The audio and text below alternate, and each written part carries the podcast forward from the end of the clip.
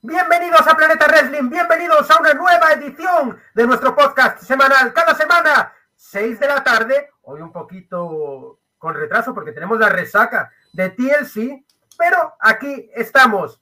Eh, ya lo veis, aquí, hostia, ya acerté. Carlos Gascó está conmigo hoy, pero tendremos una tarde top con un montón de invitados. Dímelo, Carlitos, ¿qué tal? ¿Qué pasa, Miguelín? Pues aquí estamos, estresados, ¿eh? Acabo de salir del trabajo, este trabajo tan magnífico que tengo en mi vida laboral diaria, y, y me he venido aquí a, hablar un poco de TLC. Hoy tengo que decir que estoy tan quemado como de fin. ¿Estás tan quemado como de fin? Mamma mía. directamente. directamente. Es que ya sabes que en Navidad la gente vuelve a casa y los gilipollas también, pero bueno, esto se añade a otro costal. Qué quemado, sí, se te ve quemado, se te ve quemado. Bueno, primero de todo decir que para el que no lo sepa, que ayer fue, fue TLC, eh, fue el último pay-per-view del año WWE y em, pues, ¿qué te pareció, Carlitos? Como, vamos a entrar ahora combate por combate, pero ¿es un evento que recomiendas ver? Pues como siempre, quizás el último pay-per-view del año, y llevamos unos cuantos años así, eh, es el mejor de todo el año. Quizás no ha llegado a ser el mejor de todo el año, pero entre los tres, cuatro primeros lo pondría sin ningún tipo de duda. yo creo que fue un pay-per-view muy bien ejecutado, con un final que deja a la gente enganchada con ganas de más para saber qué pasa hoy en Raw, qué ha pasado con The y cómo van a solucionar ese tema. Y con resultados que no a pesar de sospecharlos, porque creo que aquí menos yo creo que menos el de Aska y, Charlotte, los demás los acerté todos en la previa. Eh, yo creo que, al final más es lo que te ofrecen dentro de un ring que, lo que, los resultados que ya podríamos prever.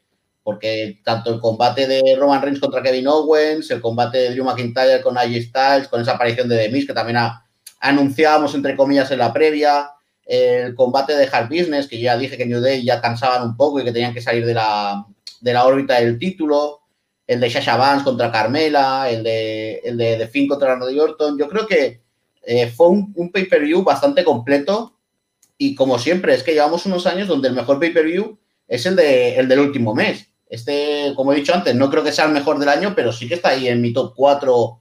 Mi top 3-4 estaría por ahí. Bueno, eh, vamos a empezar a saludar a la gente del chat. Tenemos por aquí a Oscar Valero Iglesias, que dice que le gustó mucho lo que hizo Carmela. ¿Qué tal estuvo Carmela, Carlitos? Tú que eres especialista en lucha femenina.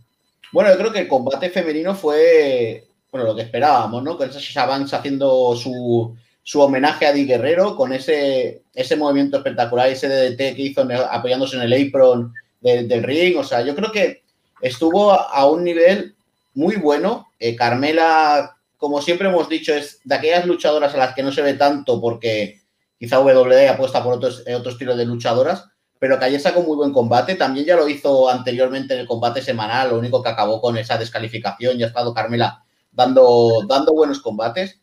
Y yo creo que poco a, poco se está convirtiendo en una luchadora eh, que está creciendo, que le está permitiendo WWE creerse que puede ser una, estrella, un main event de, un, de, un, de un show, de un SmackDown o de un pay-per-view.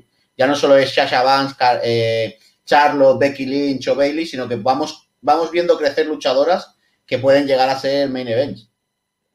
Sí, es que es lo que tienen que ir haciendo, porque si no, cuando falte una de las cuatro top, parece que, se queda vacío el show en la parte femenina. Bueno, hemos visto este año, sí, te corto un momentito, pero es para que veas la idea. Cuando la, las dos tops de Raw han desaparecido, que han sido Charlotte y Becky Lynch, se ha quedado Asuka sola. No ha habido ninguna luchadora que haya estado al nivel de Asuka. A Nia Jax y Navas le las han metido por tag team, con lo cual te cargas a la rivalidad de Asuka contra alguna de las dos. Y Alexa Bliss la has metido en el, en el grupo de The con lo cual tampoco tienes una rival. Y quitando eso, WWE no ha sabido trabajar la división femenina en Raw para tener una rival potente de Asuka.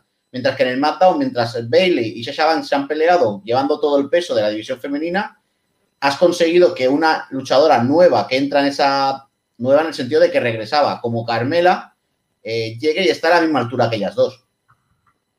Pues sí, la verdad es que es, que es así. Pero bueno, Carmela hay que decir que tiene una base de fans muy sólida, ¿eh? que a pesar de que nunca le han dado la oportunidad de, eh, pues de tener un combate con una luchadora top que puedas decir, estas dos tías con tiempo se roban el show, a pesar de que hasta ahora no había tenido tiempo de hacer eso, ya que era una luchadora más trampas, eh, de otro estilo, eh, siempre ha tenido una base de fans muy sólida. No sé qué opina la gente en el chat, que nos lo vaya poniendo, pero yo por lo menos soy fan de Carmela y a mí no me disgustaría ver, pues a partir del verano que viene, a Carmela ganar un campeonato y representar a las mujeres en WWE. No, la verdad es que Carmela ha sido una luchadora que siempre, quizás ya cuando entró, ¿no? La gente empezó a conocer a Carmela con, con Enzo Amore y, Big Cash. Entonces, claro, eh, tener un tag team con ese carisma y que Carmela sea la manager del tag team ha hecho que casi toda la gente quiera a, Carmela, porque era Enzo Amore y Big Cass eran muy queridos hasta que se les fue la cabeza a los dos. Pero, pero era un grupo querido por el, por el público de WWE y claro, Carmela venía dentro del pack. Y entonces eso hace, hace que la gente la aprecie.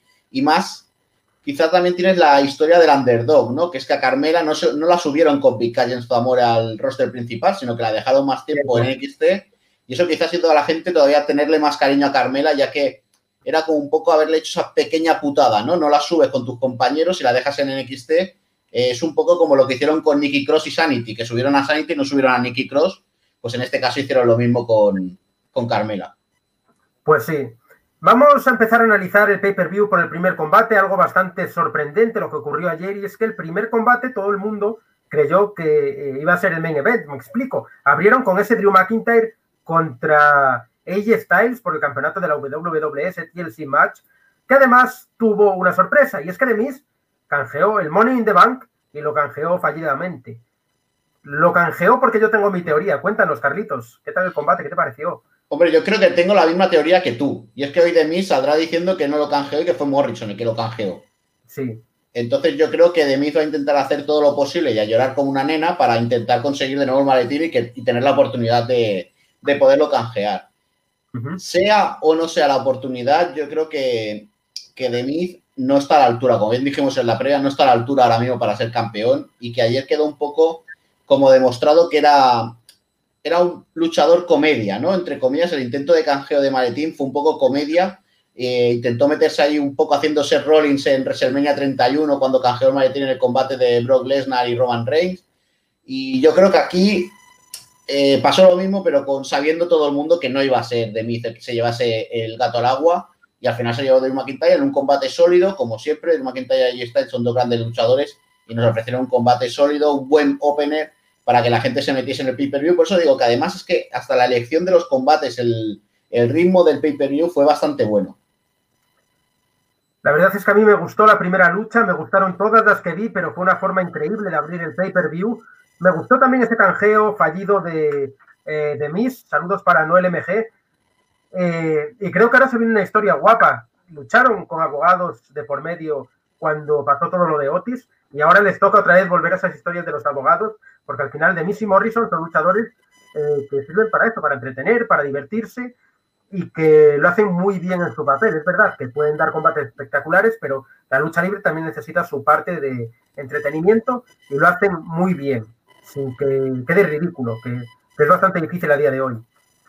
Es que creo que ahora eh, vendría el momento de que, que, el canjeo no fuese válido, que volviese a tener Demis el, el Money in the Bank, pero que hubiese alguien que le dijese a Demis que, bueno, que si quiere Money in the Bank tiene que ponerlo en juego. Y ese para mí sería Sheamus. Sería ideal el momento de que Sheamus eh, luchase contra Demis y Sheamus canjease, o sea, canjease, ganase a Demis y tuviese el maletín.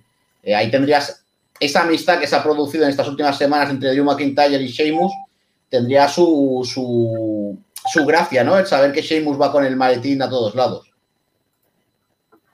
Sí, la verdad es que, es que sí, mira, tenemos un fan de Andrade por aquí. Eh, me gusta, me gusta la idea. Sería además la primera vez que un maletín se eh, cambia de manos dos veces. Así que estaría top. Todo el mundo quiere ver ya el Sheamus contra Drew McIntyre. Carlitos, te voy a dejar solo hablando del combate contra, de Sasha contra Carmela, porque tengo que cambiar aquí una cosa en el audio para que se me escuche un poco mejor. Así que te, tiro al, a la piscina. Me tiras a los, leones directamente, ¿eh? A los leones, exactamente. Ahí lo tenéis, a Carlitos.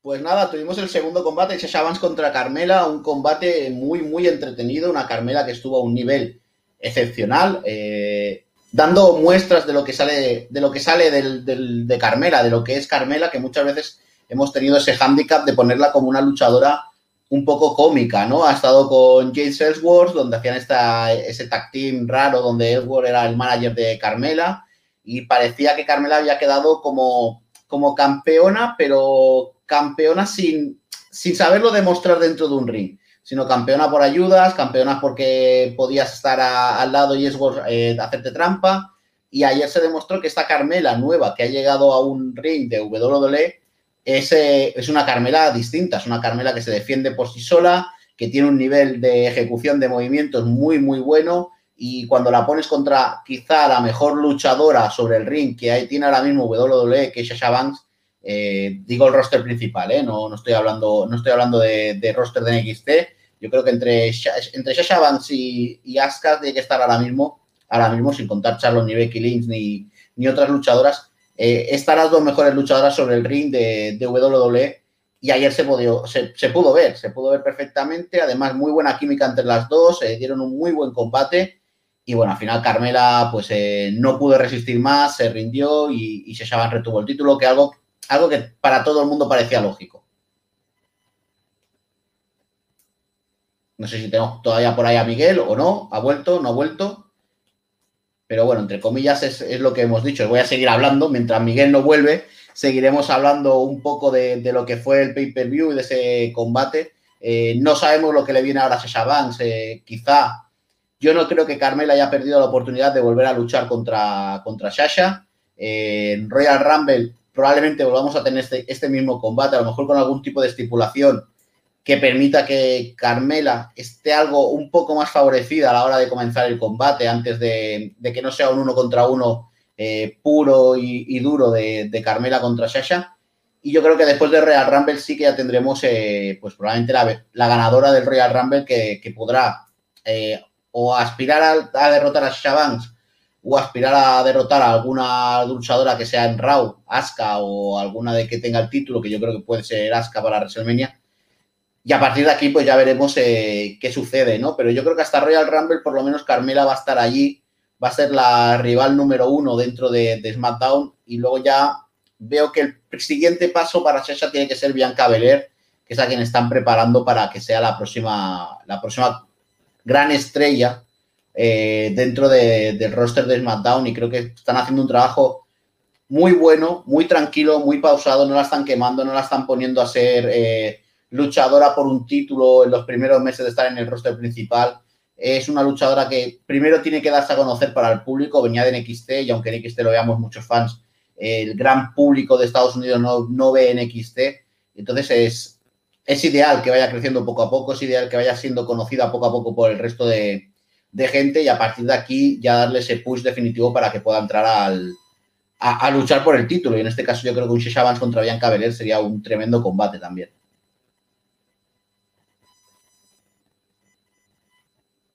Bueno, mientras vemos que Miguelín no vuelve, eh, tenemos aquí a MG Sports que nos dice por qué, no, por qué Lana no estuvo en TLC.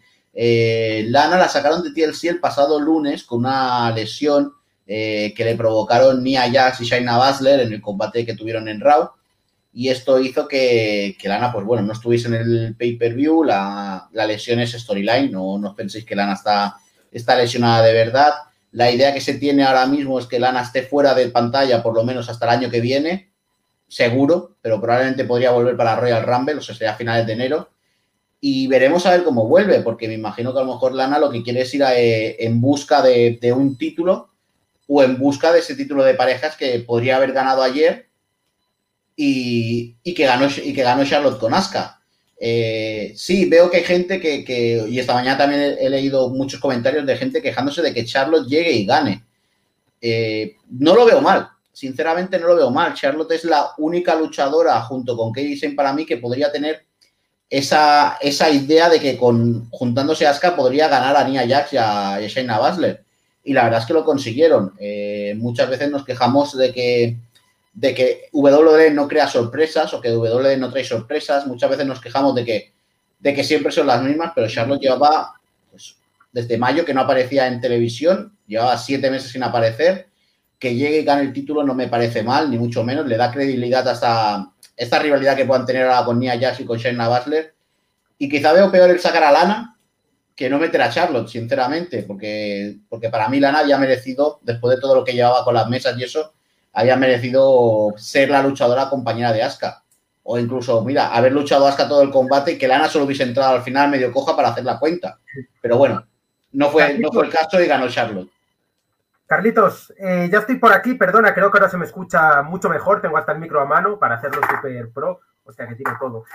Sí, tenlo, a mano, pero no tiene las cosas. Eso es, y como os dije, iba a ser un programa especial lleno de sorpresas en el que se van a ir pasando invitados por aquí. La semana pasada anunciamos nuestra asociación, nuestra alianza con la página Solo para Fanáticos de WWE en Facebook, en Instagram, una de las mayores páginas que existen en toda la industria de la lucha libre en español, totalmente recomendable. Y hoy vamos a tener aquí a uno de sus editores, una persona que ya colaboró con Planeta Wrestling, pues yo creo que hacía cuatro años que no eh, colaboraba en Planeta Wrestling y solo para fanáticos, y que es un auténtico placer tener aquí. Ahora lo vamos a ver en pantalla. Paulo Ramírez, ¿cómo estás, amigo? Hola Miguel, Carlos, muy, muy buenas tardes. Acá, acá en Chile, en España no tengo idea qué hora es. Ustedes me pueden iluminar y decirme la hora ya en este Por momento. Por la tarde, 6 y 26 de la tarde. Ah, ya, perfecto. Entonces también estamos, están allá de tarde, muy bien. Nada, un placer, gracias por la invitación, Miguel. Un gusto estar acá en este directo con ustedes para comentar lo que fue el TLC ayer, que al menos desde mi punto de vista fue algo, no sé, de otro nivel, tremenda forma de cerrar el año.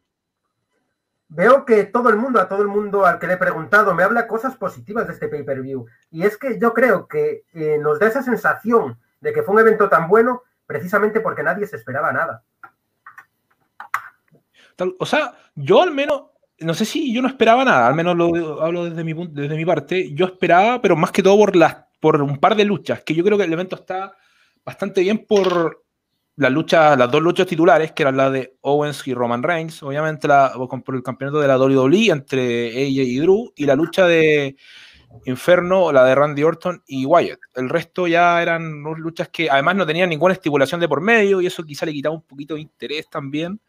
Y quizá otra cosa, Miguel, que la que la gente no esperaba mucho, era que quizá alguno lo podían encontrar o pensar que era algo predecible los resultados. Y ahí por ese lado quizá también estoy de acuerdo contigo. Mucho, yo creo que la mayoría pensaba que iba a ganar Roman Reigns y iba a retener el título, como terminó pasando. Igual que con Drew McIntyre, que iba a terminar ganando y reteniendo el campeonato de la WWE, como también terminó pasando.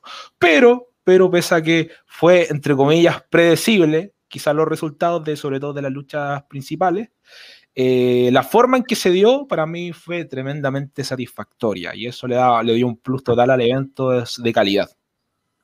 Yo creo que hay un dilema ahora mismo en WWE, un dilema fuerte, y es que cuanto más sólido es el campeón, más predecible es el combate. Así que es, es, es algo complicadillo.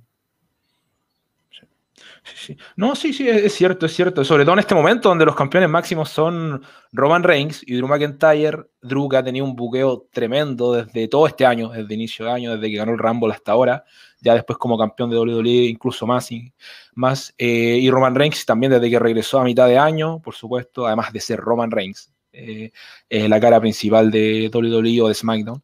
Eh, por supuesto, uno no se espera, uno no se espera que pierdan el campeonato de una de, en un pay-per-view quizá como este. Aunque bueno, los rivales eran AJ Styles y Kevin Owens, que son tremendos luchadores, dos de los mejores del roster principal y de toda WWE, sin duda alguna. Pero tener campeones, como dices tú, tan sólidos en este momento, tan bien llevados, tan bien desarrollados a lo largo de estos meses, hacía difícil una pérdida de campeonato. Pero insisto, pese a que era algo, de nuevo, digo, entre comillas, predecible, la forma, el desarrollo que se dio, en este caso, en estos ambos combates, a mí me dejó tremendamente satisfecho. Bueno, Pablo, creo que Miguel ha caído. Ya, ya veremos cuando se reincorpora a la, a la narración. Eh, yo te saludo, no te conocía personalmente, Pablo, un placer conocerte. Gusto, eh, y como bien decía Miguel y como bien decíamos, creo que tenemos ahora dos campeones que son eh, que los han creado muy bien les han dado rivalidades muy importantes y las han sabido llevar. Entonces, eh, te crea esa incertidumbre de quién podrá ser el que los derrote. Eh, para, para mí, Drew McIntyre, por ejemplo, ahora tiene quizá el único luchador que lo pueda vencer ahora mismo sea o un Braun Strowman volviendo con una con otra fisonomía, como ya estamos viendo que está ganando cuerpo y con otro personaje, o quizás un Brock Lesnar. O sea, no hay nadie ahora mismo a nivel roster de Raw que pueda enfrentarse a Drew McIntyre con esa posibilidad de verlo 50-50, de verlo que, que, que Drew puede perder el título.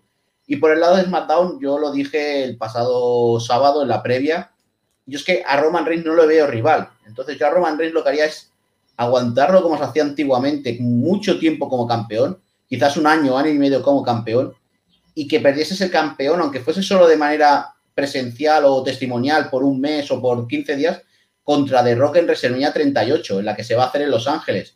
Creo que ahí sería el momento en que Roman ya puede perder, porque ya ha sido campeón durante un año y medio y ya tendría ese concepto de campeón que, que, todo el mundo quiere de Roman Reigns. Y The Rock pues, sería un recuerdo muy bonito para todos los fans tener a The Rock pues, campeón, a lo mejor aunque sea solo una semana. Aunque lo ganase el, el domingo en WrestleMania y lo perdiese al viernes siguiente contra otro rival. Pero creo que sería una manera de, de conseguir tener dos luchadores que hasta ahora no hemos tenido. O sea, siempre hemos visto los campeonatos como algo bastante frágil, ¿no? Un Strowman este año, le hemos, lo hemos dicho 200.000 veces, le ha dado el título porque Roman no estaba no se le ha dado el título porque Braun Strowman haya ganado en la presencia eh, de ser main eventer, sino que Roman no estuvo y se le dio a Braun Strowman. Goldberg no podía retener más el título porque ya había cumplido su contrato, entonces había que cambiar de, manos y se dio a Braun Strowman. En la parte de Raw eh, es lo mismo, era Brock Lesnar y necesitabas crear un luchador que pudiese derrotar a Brock Lesnar. Y cuando tienes al luchador que derrota a Brock Lesnar, como es Drew McIntyre, y lo hace de manera coherente, eh, luego que te ha quedado un Randy Orton que lo ha ganado un Gil y luego lo ha vuelto a perder y ya perdiéndolo ya no tiene la misma no tiene esa misma impresión para poder volver a ganar a Drew McIntyre, ¿no? Y la has ganado, quedas muy bien después de tres intentos, pero es que luego la primera oportunidad que tienes lo vuelves a perder. Entonces queda como un poco tocada tu credibilidad como campeón, que sí, es lo que hemos dicho siempre. Randy Orton no necesita ser campeón para ser uno de los mejores luchadores de, de, la historia de WWE y lo demostró ayer en el combate contra The que fue un combatazo tremendo y que hace que, no necesitas tener un título jugándose en el main event. Sí, sí, sí, Estoy de acuerdo. Además, hay, mucha gente, lo, eh, como dijiste tú, ah, eh, quizás sería bueno volver a estos tiempos de antaño, donde los campeones tenían reinados largos. Eh, bueno, era otra época, era otra época, por supuesto. Y eso quizás es el gran, el gran peligro. Este, de que todos sabemos la época de Internet, el boom del Internet, eh, la gente que critica a mares por redes sociales, por cualquier medio, medio tecnológico que exista, y la gente está, al menos se percibe más impaciente. Pero, pero, yo creo que Drew McIntyre y Roman Reigns están siendo ambos bien llevados en sus reinados. Drew desde el primero que tuvo en eh, que comenzó en WrestleMania y la pequeña pausa que tuvo que cuando lo perdió con Randy Orton, hasta ahora ha tenido un reinado espectacular, muy bien llevado y ya son creo más de 230 días creo sumando los dos reinados en total. Y Roman Reigns también, que lo ganó hace mucho menos tiempo, pero también como cerca de mitad de año, llevará también su buen tiempo como campeón de Universal. Y creo que ambos están siendo muy bien manejados. Y si bien eh, el reinado largo puede ser un arma de doble filo, si no es bien llevado durante tanto tiempo, creo que perfectamente, si lo siguen buqueando, manejando como lo han hecho hasta ahora, tanto a Drew como a Roman Reigns, yo, al menos yo, no me quejaría para nada sobre tener reinados largos de cualquiera de los dos. Cualquiera de los dos me gustaría verlos mucho tiempo en el campeonato, yo creo que sería una gran oportunidad y algo nuevo después, como decías tú, algo como eh, volver un poquito a lo que pasaba antes, eh, quitar, quitar, un poco esta efemeridad de campeonatos, reinados cortos, eh, que el, último largo que vimos, por ejemplo, con un título mundial, si no me equivoco, largo, largo, fue el de Brock Lesnar, pero eso es con circunstancias completamente diferentes. Todos sabemos Brock Lesnar que es un luchador a tiempo parcial, entonces no es lo mismo. quizá el último realmente largo de AJ Styles, que duró un año, que también fue, tuvo altas y bajas, pero yo creo que sería una, me gustaría a mí, me gusta todo lo que tú propones, me gustaría ver esa opción de ver a ambos con reinados realmente largos y que pudieran desarrollar y llevar, ojalá tal como lo han estado llevando hasta ahora. Si es así, por favor, sigan el tiempo que sea necesario. Chicos, tenemos una pregunta muy interesante de César Blangel, porque parece que todo el mundo tiene muy claro lo que va a pasar con The Fiend, lo que va a seguir, porque ahora le toca a The desaparecer unos días y que sea Alexa Bliss la que hable a través de eh, esa posesión de The pero Randy Orton sale muy over de, esta, eh, de este pay-per-view por esa victoria que ha tenido. ¿Qué se viene para Randy Orton? Yo voy a ser claro, Randy Orton debe ser aspirante de nuevo al campeonato de WWE de Drew McIntyre. La gente tiene ganas de volver a ver esa rivalidad y sería un buen combate de cara a Royal Rumble. Drew McIntyre contra Randy Orton. No sé qué opinan ustedes. Em, mira, al menos, de, a mí también, yo después de lo que pasó ayer, eh, con la victoria de Randy, la, el final tan choqueante con ahí quemando a De Finn, que por supuesto lo más probable es que De Finn se ausente un buen tiempo y lo tengamos varias semanas, incluso meses fuera de pantalla. Eh, yo también me hacía esa pregunta, ¿qué va a pasar ahora con Randy Orton? ¿Qué va a pasar? ¿Qué rivales podría tener ahora Randy Orton en este tiempo que Finn se ausente y que después probablemente retomen su rivalidad? Y no encontraba realmente un rival, un rival que pueda estar a la altura o bueno, en, este contexto sea adecuado para él. Y si tú me dices una revancha contra Drew McIntyre por el, campeonato de WWE en el Royal Rumble, eh, quizá sí, en este contexto yo creo que sería lo adecuado. Sería lo adecuado. Podrían, si podrían manejarlo bien, eh, Randy Orton quedó muy over después de la victoria de ayer y la forma en que ganó.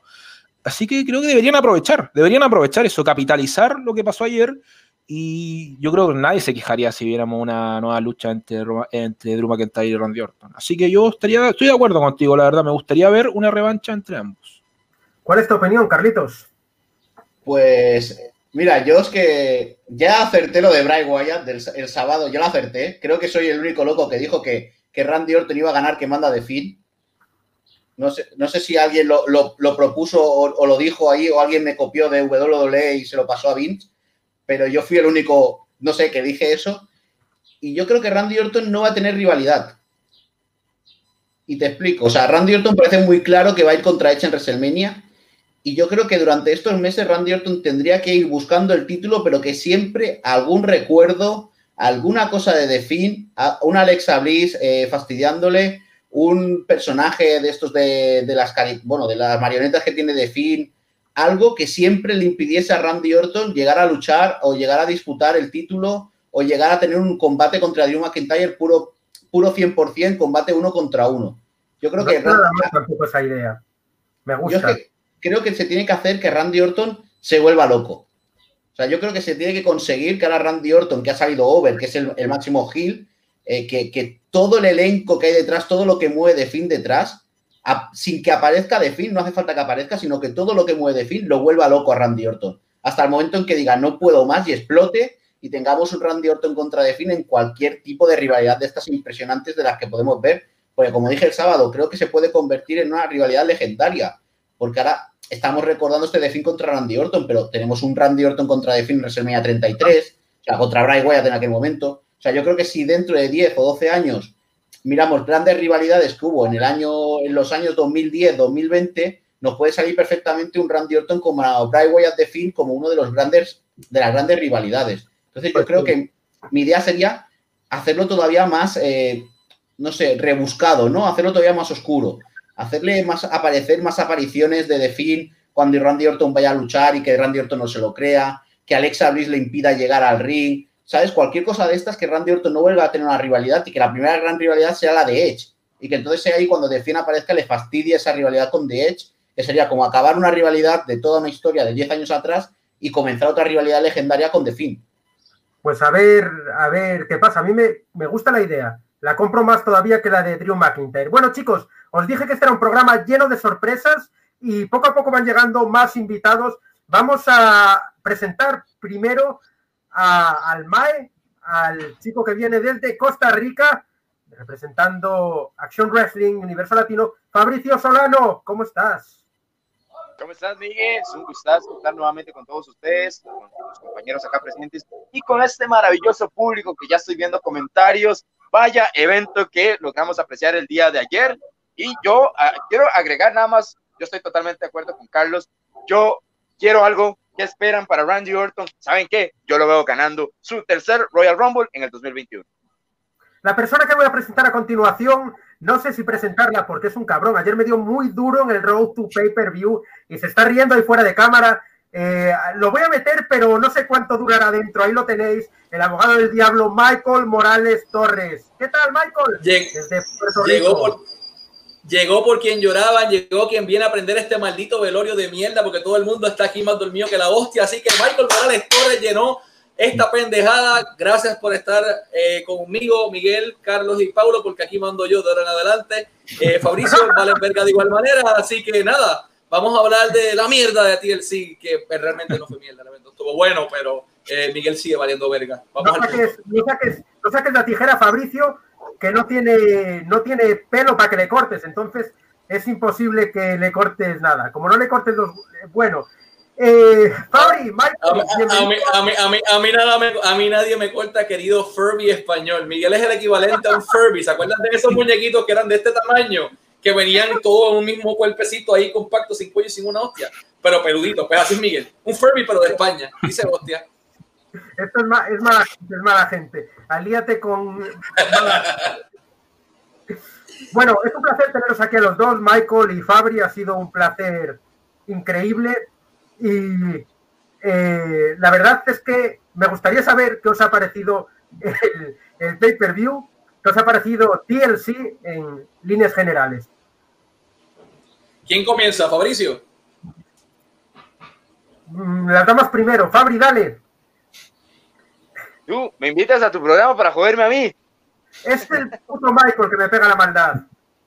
No, no, no. Este. No poner a la gente. el Furby español. Es un Furby, el carajo Furby, ya para el carajo. Si Fabricio no está hablando, yo me animo. Ok, yo para comenzar quiero dejar en récord que ayer me sentía muy mal y no pude ver el evento. Nada, cabrones, me bebí una botella de whisky y eso fue lo que pasó. No vi el evento, lo vi esta mañana. Eh, el evento en general estuvo bueno, tuvo muchas, muchas cosas que, pues con un par de tragos encima, yo dije que clase mierda fue esto que hicieron con Miss McIntyre y toda la pendejada, pero sobrio lo vi en la mañana después de comerme un desayuno y dije, coño, estuvo bueno, estuvo bien trabajado, el evento cerró bien porque realmente fue un buen inicio de, de 2020 con Royal Rumble y después de eso cierran con un buen pay-per-view en TLC en el 2020 eh, te fue el carajo. Dijo que iba a entrar con la odia máscara y entró el cabrón.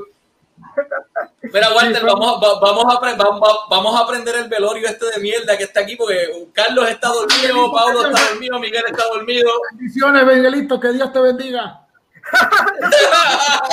Estoy aquí, con mi abogado, estoy aquí con mi abogado y socio Michael Morales Torres. No, bendiciones, señor. ¿Cómo se encuentra? Muy bien. Yo lo único que quiero decir es que digo, debatir, sobre TLC, debatir sobre TLC con un tipo que no lo vio, nah, déjense de joder. Yo lo vi esta, yo lo vi esta, yo lo vi esta mañana sobrio, cabrones, sobrio. Eh. Sí, es raro. 100% sobrio. sobrio. Bueno, veo que la opinión generalizada es que el evento fue top, el evento fue muy bueno. Eh, esta persona que acaba de entrar Tano Valder, a lo mejor os suena de verlo por Twitter, es un luchador mexicano. No, es mentira. bueno. Ya lo te dijo eh, mexicano, qué cabrón. Sí, ni siquiera es mexicano, eso es lo, lo, bueno. tú, tú, tú, tienes una bandera de México y sos español, mae. Sos español, tenés una, una bandera de México ahí al fondo. Sí, ahí. Miguel es un buen de patria, a la hostia. Bueno, ¿sobre qué hay que opinar? Vamos, vamos, a, vamos a lo que importa, vamos a lo mero bueno. El, el, el, debate es por qué Miguel parece un Furby. Esa es la pregunta. ¿Por qué otro personaje y por qué Furby? Walter, ¿qué te pareció? Sí, el, sí en líneas Qué cabrón, ya dijo el nombre. Lo pone abajo, sí, entró con el nombre. ¡Bochamania! Ya empezó la alineación del botch. Me pareció un, un pay-per-view normal, ¿no? Como deberían ser todos los pay-per-view. Un o sea, teniendo en cuenta, o sea, en el país de los, hay un dicho que dice, en el país de los ciegos el tuerto es rey, ¿no?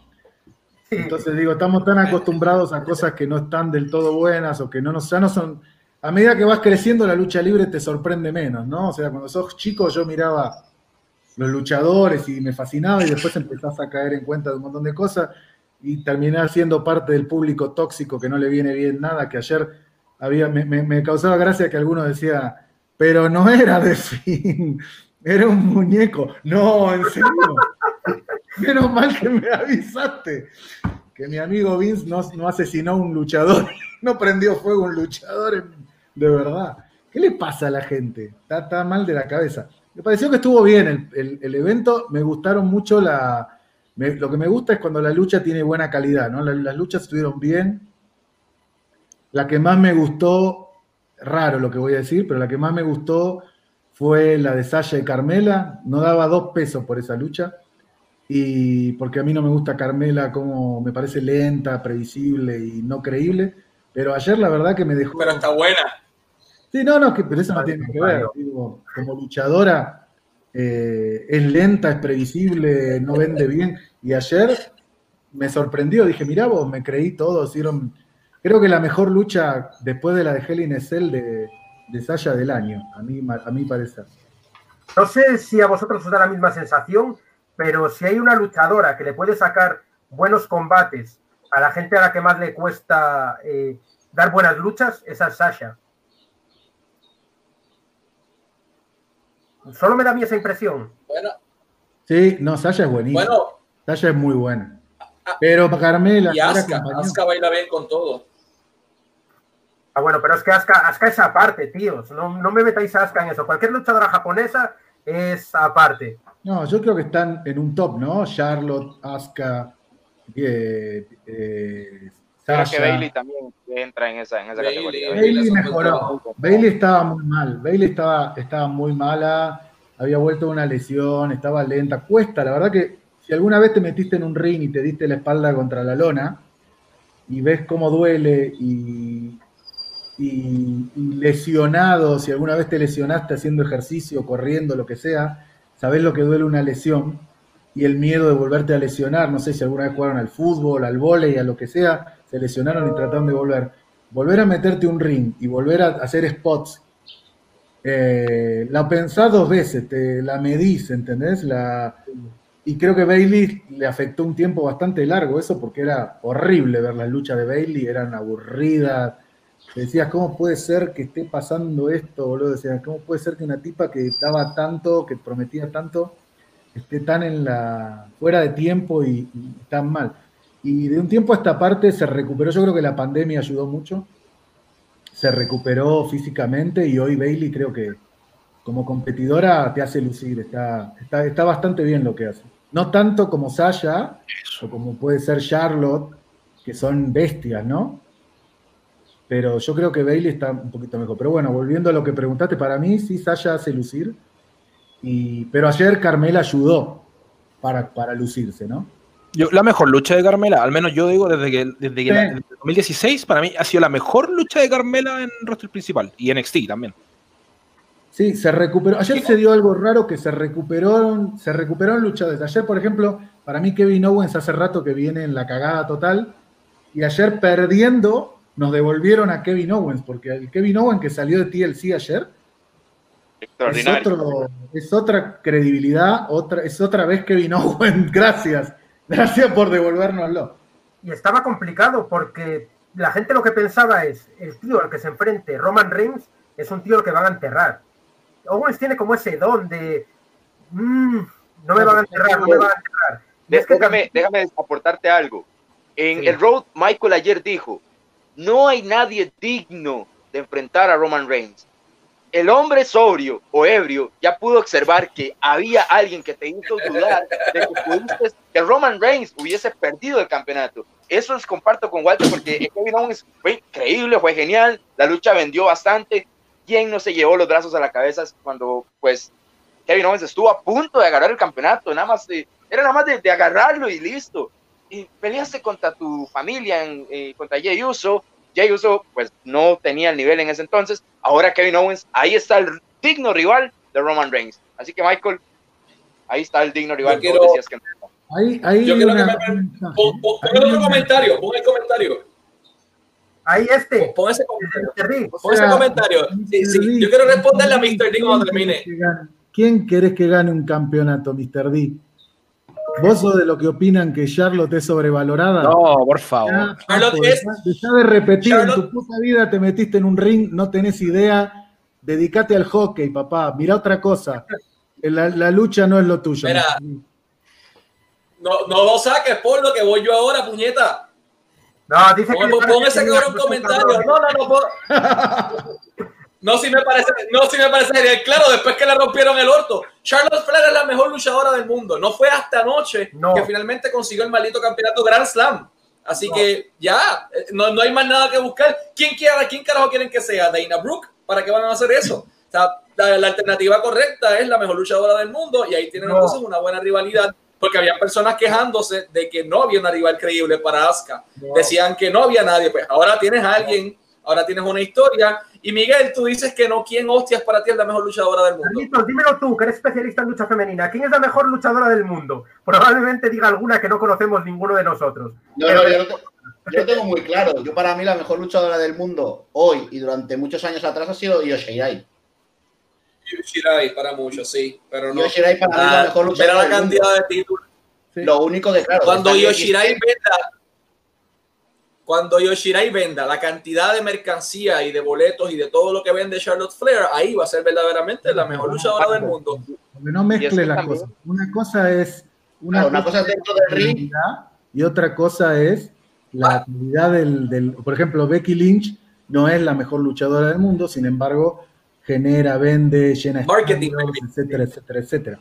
Digo, eso es alguien que tiene. Money. Pasa lo mismo con La Roca, sin ser el mejor luchador del mundo, el tipo con tres movimientos llena estadios y tiene ángel. Es una est- superestrella porque tiene ángel, pero si no lo vas a poner entre los mejores luchadores del mundo.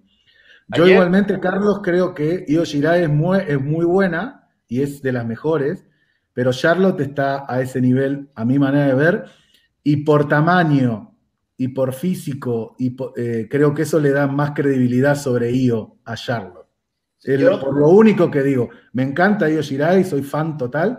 De hecho, hemos hablado con Charlotte sobre Io Shirai y Charlotte nos ha dicho que la admira muchísimo y que le parece la- el futuro de, de la compañía. Eh, de hecho, ayer muchos estaban interesados en que Io Shirai entre, ¿no? A- como compañera de Asuka, que hubiera sido una, para mí es algo que vengo pidiendo, hubiera sido un bombazo, ¿no? Pero creo que Charlotte, eh, por físico y por un- varias cosas más, está, si no al mismo nivel, un poquitito más. Es una Sí, manera la- verdad es que tenemos un roster, un roster de, de- de luchadoras eh, femeninas ahora en, en WWE y en NXT que estamos hablando, y lo he dicho siempre, probablemente cuando dentro de 10 o 15 años hablemos de Sasha Banks, hablemos de Bailey, hablemos de Becky Lynch, o hablemos de Charlotte, o hablemos de Alexa Bliss, estaremos hablando de, de las mejores luchadoras de la historia dentro de WWE, porque hasta ahora siempre que, hablamos de WWE siempre nos retiramos a, a lo que ha sido eh, un poco Trish Stratus y Lita, que han sido las que han marcado una historia dentro de la lucha femenina de WWE. Ahora es que en WWE tienes en el roster principal grandes luchadoras y lo que sube por detrás es impresionante. Desde una Rhea Ripley a una Tony Storm, a una Io Shirai, a, a, a un Santana Garrett, Chelsea Green, o sea, tienes un talentazo tremendo y todavía hay mucho más talento en, en, independientes, en Japón, en México, que a mí se me hace muy raro que no haya ninguna luchadora mexicana firmada por WWE, porque no hay ninguna luchadora mexicana que esté firmada por WWE. Y entonces yo creo que talento hay, hay que seguir buscando talento, pero la división femenina está eh, en un momento de forma espectacular y creo que muchas veces hemos dicho aquí que NXT la había salvado, los programas semanales de NXT y los pay-per-views la había salvado la lucha femenina. Sí, sí, está, está muy bien. Es una división femenina muy buena y una división por parejas que a día de hoy está muerta, pero ese no es el tema de, de conversación, nos estamos yendo un poco. Pero ¿por qué está muerta la división de pareja? ¿Por qué, por, qué, ¿Por qué está muerta la división de parejas? A ver, contame. Explayate. Contame, vamos a hablar de eso, porque me molesta cuando dan algo así y tiran un titular, pero no lo fundamentan con absolutamente nada. ¿Qué significa que está muerta la división de Vale. parejas? No te digo que para mí está muerta esa división y que esté muerta, muerta quiere decir que no me gusta. No me gusta lo que Ah, está. Pero NXT, eso es. NXT sí, NXT estuvo eh, sostenida por la división de parejas mucho tiempo, tuvo grandes ¿A equipos. ¿Cómo te gustaría ver una lucha entre los Young Bucks y los Street Profits, por ejemplo? No. ¿No? No, Entonces hablemos otra cosa. no. A ver, mm, no, la verdad es que no. Yo creo que dentro de la división Tag Team se pueden desarrollar rivalidades muy top, igual que se hacen en las divisiones individuales. Y si no lo haces y simplemente das combates con cuatro buenos luchadores, no estás levantando la división Tag Team.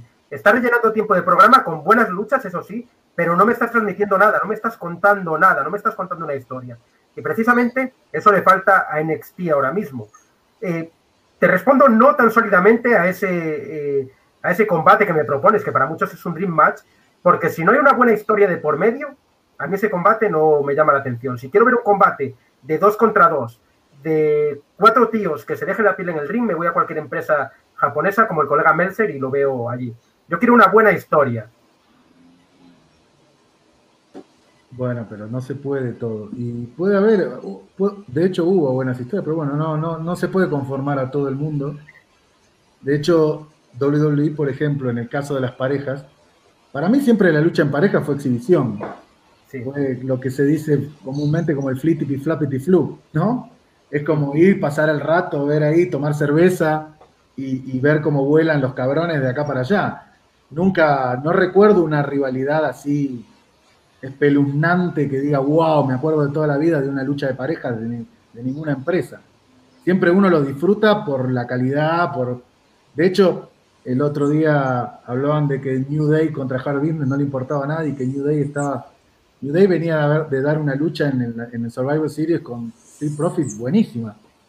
De mucha calidad la lucha. Se hicieron unos spots y todos los spots que hicieron salieron perfectos y, que, los, que les tiren así nomás porque ya aburrieron o se aburrieron de, de New Day. Eh, pues, no, no sé, yo soy muy respetuoso del, trabajo de la gente y me parece que los que están en la división de pareja, por más que no puedan contar una historia porque no se desarrolló, no llega tanto o porque no tuviste tanto el carisma como para que te manden el individual, entonces estás en la en parejas que es diferente yo creo que ya tienen su función y la función está, está chida, ¿no? Ayer no estuvo tan bueno el combate de pareja, por ejemplo. Muchachos, yo quiero decir que estoy acá al lado de Miguel. Yo no voy a decir como él, tan categórico que la división en pareja está muerta, pero yo quiero un ejemplo, simplemente. Para mí es no un chiste tampoco, pero es una falta de respeto para la división en parejas cuando hace dos meses en el draft Street Profits y New Day se cambian los títulos como si fueran dulces, como si fueran cualquier cosa. Y cuando tú haces eso, a mí me demuestras que no te importa nada la división en pareja. Nada, nada. Eso bueno, eh, cada uno tiene su punto de vista. Yo entiendo, entiendo tu punto, Walter, pero yo sí de verdad quiero ver a dos tíos volando. Me pongo un combate del CMLL, de los que abren la cartelera, y veo un 3 contra 3 de esos que no te da tiempo ni a, ni a mirar dónde están. Ese es el tema. Entonces, eh, a ver, tú tienes tu punto y yo tengo el mío. Son formas distintas de ver esa división y al final eh, es lo bonito también de todo esto, que cada uno disfruta de la lucha libre a su manera. Yo puedo decir que está muerta categóricamente eh, y no porque sea una mala división, no porque sea infumable. Es un producto que se puede ver. Es un producto que no te quema los ojos, porque hay cosas que sí han hecho que no se pueden ver, no se pueden tragar. El problema es que eh, yo creo que lo pueden hacer mucho mejor. Y no hablo de los luchadores, porque de la calidad de las luchas no tengo, no tengo nada que decir. Cada uno lo que da es una lucha de parejas, no puedes dar una lucha de cinco estrellas en un SmackDown eh, en el combate que cambia la primera con la segunda hora. Eso lo sabemos todos, está claro. Pero sí que en las historias me flojea un poco. Y si yo quiero ver, aún dentro de WWE, si quiero ver a tíos volando, me voy a 2005 Live, que sí, se sigue emitiendo, por si lo preguntaban por el chat. No, sí, el peso crucero, sí, no, no. Bueno, chicos, os voy a eh, hacer una mm, pregunta a cada uno. Os voy a hacer la misma a todos, básicamente. Y voy a empezar por Paulo, que está ahí eh, muteado, pero se va a desmutear ahora. Preguntan por aquí si eres chileno. Y la verdad es que sí, ¿verdad? Se me nota mucho. Lo preguntan de verdad, te voy a ponerlo por aquí. Es brutal porque estamos seis personas y no está hecho adrede y estamos un español, un chileno, un chico de Costa Rica, nunca aprenderé cómo se dice, eh, Michael, que es el presidente de, Puerto Rico, tenemos un catalán y tenemos un argentino, así que estamos uno de cada país y me van a matar por decir eso. ¿Qué más representación quieren? Sí, sí, sí. No voy a decir nada, eh, Miguel, lo has dicho tú, lo de está un catalán aquí, ¿eh? No voy a decir nada. Nos van a tirar el directo, nos van a tirar el live. Somos las naciones, somos las Naciones Unidas del Pro Wrestling. Sí, exactamente. Muy buena, muy buena. Nos falta un ecuatoriano, y no digo más, Michael. No, no, man, tráelo, eh, tráelo, man. No, yo pensé, yo pensé que iba a buscar el que decía Tangana. No. Sushi no llamó a los bomberos ayer, por eso se quemó el maniquí de Bray Wyatt, puñeta. bueno, el tema. Eh, hay una persona que sorprendió a todo el universo de la WWE, alguien que nadie daba un duro por él, que yo vi páginas que anunciaron su retiro, que ya se iba a desvincular con la lucha libre eh, en un Raw después de Royal Rumble. Hablo de MVP y de lo que ha hecho con The Hard Business. Quiero saber vuestra opinión sobre MVP y cómo ha construido este equipo cuando nadie daba un duro por él. Yo lo digo, lo digo el primero. A mí me encanta MVP, me encantaba como luchador, tiene un carisma terrible y como manager eh, ahora pues también, también me encanta. Saludos a Carla Brandan que nos dice que paremos el directo porque las peleas son falsas. Entonces, si No, ¿en serio? ya no tiene ningún sentido. Carla me lo pela. No, O sea, Carla. ya me, me ¿cómo acaban de decir que Santa Claus no existe y ahora me dicen que la lucha es falsa. Miguel, yo- y yo, yo he comprado unas flores ya para Mira, vamos, a va- decir. mira, mira, no, no, pon el, pon el comentario otra vez, Miguel, por favor. Miedo me das. No, no, pon, pon- ponlo otra vez. Mira, mira, mira el rostro de, mira el rostro de Carla. Su coeficiente intelectual a No sé, leguas. cabrón, no sé. Se ve que no es muy alto. No tienes que echar a este tío de aquí. Y los reyes son los padres, Carla, también. Gracias, papá. Bueno, Ahora, yo quiero- Yo preguntarle a Miguel, nuestro, pero- nuestro anchorman, nuestro Ron Burgundy, sí. ¿para qué chingados me preguntás dejar, por dejar business y por MVP si la división en parejas está muerta, cabrón? Porque son un equipo, no son un tag team. No es lo mismo. ¿Para qué chingados me estás preguntando por MVP y por hard business si está muerta la división? Creo que Carla tiene razón. Hoy tenemos dos. Mira, hoy, hoy tenemos dos citas que salen de este, programa. Uno, la, la lucha libre en pareja está muerta. Pones el emoji que tiene, el sticker que tiene de Miguel con que el de ya casi está. Y el de la que la lucha libre no su rostro. Ya tenemos dos stickers para los chats de WhatsApp todos los días de la semana. Ya tengo, ya tengo vacilada para un mes. Eh, ya, Ah, y, y- y Mr. y Mr. D con que Charlotte Flair. Otro título más para Charlotte. Ya tiene, este live ha sido puro llanto, maldita sea. Nos dice por aquí Julián Murphy que le acabamos de joder la infancia, que eh, esos demonios que prenden fuego con las manos que no existen.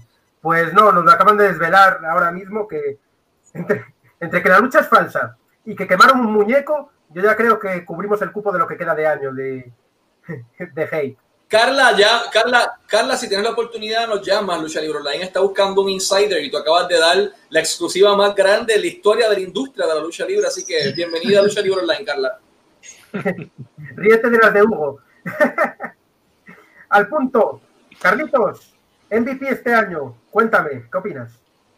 Pues ha pasado de estar muerto y casi enterrado a ser quizás la persona que más atrae dentro de Raw. Eh, sinceramente ha conseguido hacer un equipo de elementos que estaban perdidos. Lasley eh, se había quedado en tierra de nadie como campeón. Eh, teníamos a Cedric Alexander y Shelton Benjamin, que es- estos sí que estaban ya muertos y enterrados en Raw. No sabían qué hacer con ellos, los ha reconvertido. Shelton Y yo- llevaba años muerto y enterrado. Y yo creo que MVP se ha convertido en lo que, en lo que muchos esperábamos, ¿no? En, en un. Entró como. La gente decía que, bueno, como productor, como, como persona detrás de, de cámara, y creo que en cámara todavía vende mucho MVP, a pesar de que no esté al nivel para luchar que estaba anteriormente, aunque lo hemos visto hacer alguna lucha en este año. Yo creo que MVP ahora le falta añadir un componente femenino a ese, a ese stable para acabar de rematarlo del todo. Vale, pues cambio la pregunta. Que ¿Me añadan, a, pedís Car- aña- que añadan a Carla, que añadan a Carla. Todo el mundo está hablando de Naomi para dejar business. La metería y sinceramente. Todos a la ¿Por vez. qué- Yo hago una pregunta, ¿por qué el componente racial tiene que ver con hard business? Y ahora quieren a Ricochet, por ejemplo. O sea, no tienen que, o sea, no tienen que ser negros para estar en hard bu- hard business. ¿eh? Avísenle a la gente. Pero lo que dice la gente, lo que todo el mundo pone en las redes sociales es que quiere a Naomi y es precisamente. Naomi está lesionada, no va a volver hasta el año que viene, muchachos. Hablemos de otra cosa. Bueno, no es por nada, pero Naomi apareció en un main event hace dos semanas. se acaba de clonar Michael. Eso sí que me da miedo. La gente no lo está viendo. Es que no me deja meterlo porque ¿Qué Se fue tenemos? el Dos host, man. Se fue el host. Ya me mareé, ¿eh? Me ¿Me mareé. escuchan? sí, sí, sí, sí. Te escucho, pero estoy mareado. ya. Pasaba, yo sentía que estaba más lagueado que Fabricio en un live normal. No, hermano, no, ese récord lo tienes tú. lo tienes tú con Sofía, eh, con Jairol. Eh, ¿Qué más quieres agregarle ahí? Carla, que descubrió luego de cuarenta y pico de años que la lucha libre es segundo. ¡No! ¡Maldita sea, Carla! Nos acabas de arruinar la vida. Y ahora Santa Cruz también no existe. ¿Algo más que quieran agregar? ¿Qué es? ¿Que el Undertaker y el Kane no son hermanos? ¿Algo más? Estáis destrozándole la vida a los chavales. Sois bastante mala gente todos. Bueno, sobre ese Randy Orton contra The Finn, sobre ese evento estelar que tuvimos ayer, ya queda claro que MVP es, es, es casi Dios, mm, digáis lo que digáis. Eh, el muñeco eh, desvelo en exclusiva, Planeta Wrestling Lucha Libre en el Universo Latino en exclusiva, diciendo que era un muñeco, evidentemente, y que el combate se grabó antes.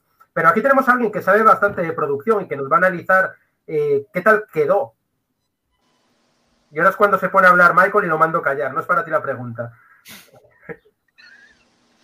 Pero ¿para quién hostia es la pregunta? ¿Para, para nuestro mascarado. Ah, para mí pensé que era para Carlos. No. vale, estaba esperando. Estaba esperando que nos diga que nos Pues quedó bien, ¿no? Como, como estás grabando detrás del fuego, porque al no haber público pudieron extender el fuego. Sí. No se limitó al borde del ring, sino que fue hacia más atrás y más alto, como no hay público, no tienen que, no queman a nadie así. Si no, te prenden fuego las pestañas. Si estás ahí en primera fila, pagaste cuatro mil dólares y te prenden fuego las pestañas y la barba, ¿no? No, no está chido. No ver eso estuvo, se, se hizo como más espectacular y al tener los camarógrafos desde atrás del fuego, porque no los puedes poner adelante, porque si no puede haber un, un accidente, los obligás a tirar con teleobjetivo, entonces eso hace una profundidad de campo diferente y te da, te genera una sensación visual en tele es mucho más lindo, ¿no? Digo, no puedes hacer la lucha libre todo el tiempo en tele porque te renuncian todos los camarógrafos a la media hora. Es muy cansado, ¿no? Estar en Zoom todo el tiempo desde lejos. Pero obviamente es más artístico y se ve mucho más bonito. La verdad es que eh, quedó top. Ahí vemos que WWE invierte en buen material porque incluso mm, es difícil sacar fotografía, ya no solo vídeo, sino toda la galería de imágenes que nos mandó WWE para que viéramos las fotos del combate. Está súper nítida. Y tiene que ser fastidiado calibrar eso cuando estás metido en un. Pues estás en una burbuja donde te están alumbrando luces por todos los lados, tienes fuego real, que no puedes controlar intensidad, no puedes controlar un montón de cosas y para mí fue, eh, por lo poquito que sé de producción, creo que quedó bien y quedó eh, como un cierre de año espectacular. Fue tal vez esa calidad de producción, Walter, la que hizo que ese evento estuviera en el main event, que WWE mm, lo quisiera poner como lucha de cierre de año para que el fan recuerde ese evento TLC con esa lucha de fuego. Es que hay una cosa que tiene, que es así. Si vos estás en vivo haciendo un show, no podés poner un tape en el medio de, 25 minutos en el medio de las luchas, porque haces esperar a todo el mundo al pedo, ¿no? Y en el medio de una pandemia, ¿por qué Roman Reigns y, Kevin Owens van a esperar media hora que termine el tape este para salir en vivo a luchar? ¿Entendés? Entonces siempre era obvio que iba a ser último, así como el Boneyard Match fue a lo último, así como las, las luchas más cinemáticas van sobre el final. Ahora hay que ver qué hace esta noche Bray Wyatt, cómo, cómo reaparece, ¿no? Porque. ¿Creéis que va a reaparecer? Yo creo que va a ser un tiempo afuera. No, porque de fin, pero Bray Wyatt no. Hostia, no había pensado ese punto. ayer, ni bien terminó la lucha, Bray Wyatt publicó un tuit de una crisálida, como que está renaciendo. y, puso, y puso, se cerró el círculo, gracias. Pues veremos, veremos lo que pasa esta noche en Monday Night Raw. Eh, ¿Qué pensáis el resto? ¿Veremos a Bray Wyatt, Bray Wyatt ya con The Finn fuera esta noche? si, ves el preview de Raw de esta noche, te preguntan cómo sigue Bray Wyatt y su rivalidad con Randy Orton. Mm, no lo había visto, no lo había visto todavía, pero oh, no sé, no sé. No sé cómo seguirá todo. Paulo, ¿qué piensas? Está, yo tampoco lo tenía previsto, no había, no había, considerado ese punto de que se supone que Bray Wyatt y The Finn son dos entes diferentes, no lo había. Entonces, perfectamente Bray Wyatt podría aparecer hoy y dar continuidad a la rivalidad con Randy. Yo había quedado con, como estábamos hablando hace un ratito, había quedado con, me parecía la idea de Carlos muy buena, esta de que siguieran la rivalidad de alguna forma con Defina atormentando a Randy desde las sombras o Alexa haciendo alguna intervención, también molestando el mismo Orton durante estos meses. Pero, pero ahora que me ponen esta, esta, esta posibilidad con, con Bray Wyatt, que Defina apareciendo, también lo veo bastante factible. Eso sí, no tengo idea cómo lo desarrollarían, porque acá la idea o lo más interesante yo creo que es de Finn y Randy Orton. Si bien Bray Wyatt también un personaje muy. Bray Wyatt, como Bray Wyatt, también un personaje que da mucho, da mucho sustento, tiene siempre da uno de los puntos altos de Raw. Acá lo más relevante, lo más interesante es de Finn, de Finn y Orton. Entonces, no sé me gustaría, tiene sentido que continuaran así la rivalidad por ahora, pero no tengo idea cómo lo harían. Me, me intriga mucho, me intriga. Me intriga ver Raw solamente para saber cómo harían esto de Bray y Orton. No sabremos cómo sigue esta rivalidad hasta hoy por la noche y vamos a hablar ahora de uno de los rumores que han reventado las redes sociales estos días. La gente se volvió completamente Miguel, loca. Miguel, perdona que te corte. Sí, ¿Y si tenemos un tercer personaje de Bray Wyatt? un tercer personaje de Bray Wyatt. Hostia, no lo había Claro, has, pensado. has pero- quema- has quemado a Bray Wyatt, has quemado a The Finn y se aparece un nuevo personaje de Bray Wyatt. Y Uh, tienes un, tres personajes como hacía Mankin, Dude Love y, y Mick Foley. La verdad es que sería top. Perdona que te interrumpa, tengo que saludar aquí a Elmer Homero. Claro que te recuerdo, eh, es uno de esos chicos que hace cuatro años que nos están siguiendo casi nada y que se venían aquí a los directos por la noche cuando, cuando nadie lo hacía, porque fuimos los pioneros en hacer esto. Un tercer personaje para Bray Wyatt. Hostia, es muy buena idea, ¿eh? La putada es que es algo tan rebuscado que como ahora sea verdad y se te haya ocurrido a ti, van a pensar que te lo han filtrado y van a ir a buscarte. Bueno, hacerte, hacerte el sábado, ¿eh? Lo de que quemaban a The Finn, que eso ya tiene narices. ¿Cómo lo veis el resto? Esa posibilidad de tener un tercer personaje para The Film. ¿Qui- ¿Quién, quién quiera? Fabricio, que estás muy callado, dale. Hey, yo estoy de acuerdo con Pedro Pablo que ahí este está eh, pues bastante interesante con, con lo que menciona Bray Wyatt y también con Carlos que nunca me imaginé eso. Ahora que lo menciona yo imagínate un tercer eh, personaje de, de Bray Wyatt que hay que pues ver qué nos espera este Monday Night Raw. En lo personal a mí no me gustaría que ya la, ya la rivalidad con, con Randy pues que ya quede ahí. Eh, yo eran uno de los que tenía mucha fe, ahora que viene Royal Rumble, le tenía mucha fe a The Fiend, a The Fiend, ¿verdad? Bray Wyatt no, a The Fiend. Y, y no, ahora con esto, pues con lo que menciona Walter, sí llama mucho la atención, te empieza a, a tirar la antena, bueno, ahora qué va a pasar, hay que saber esta noche, ver qué va a pasar en Monday Night Raw, pero eso que dijo Carlos está muy interesante. ¿Qué piensa el abogado del diablo, Michael? Sería técnicamente un cuarto personaje, porque en algún momento dado salió Sister Abigail en su chair moviéndose hacia atrás. eh, y eso también fue uno de los personajes que pudimos ver de Bray Wyatt, sin contar el de Axel Mulligan, sin contar el de. Husky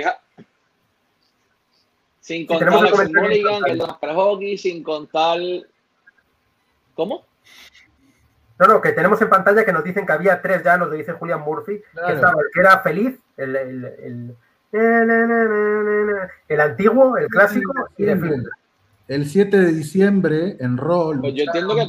Bray Wyatt contra Randy Orton en Raw y fue un no contest. No sé si se acuerdan. Sí.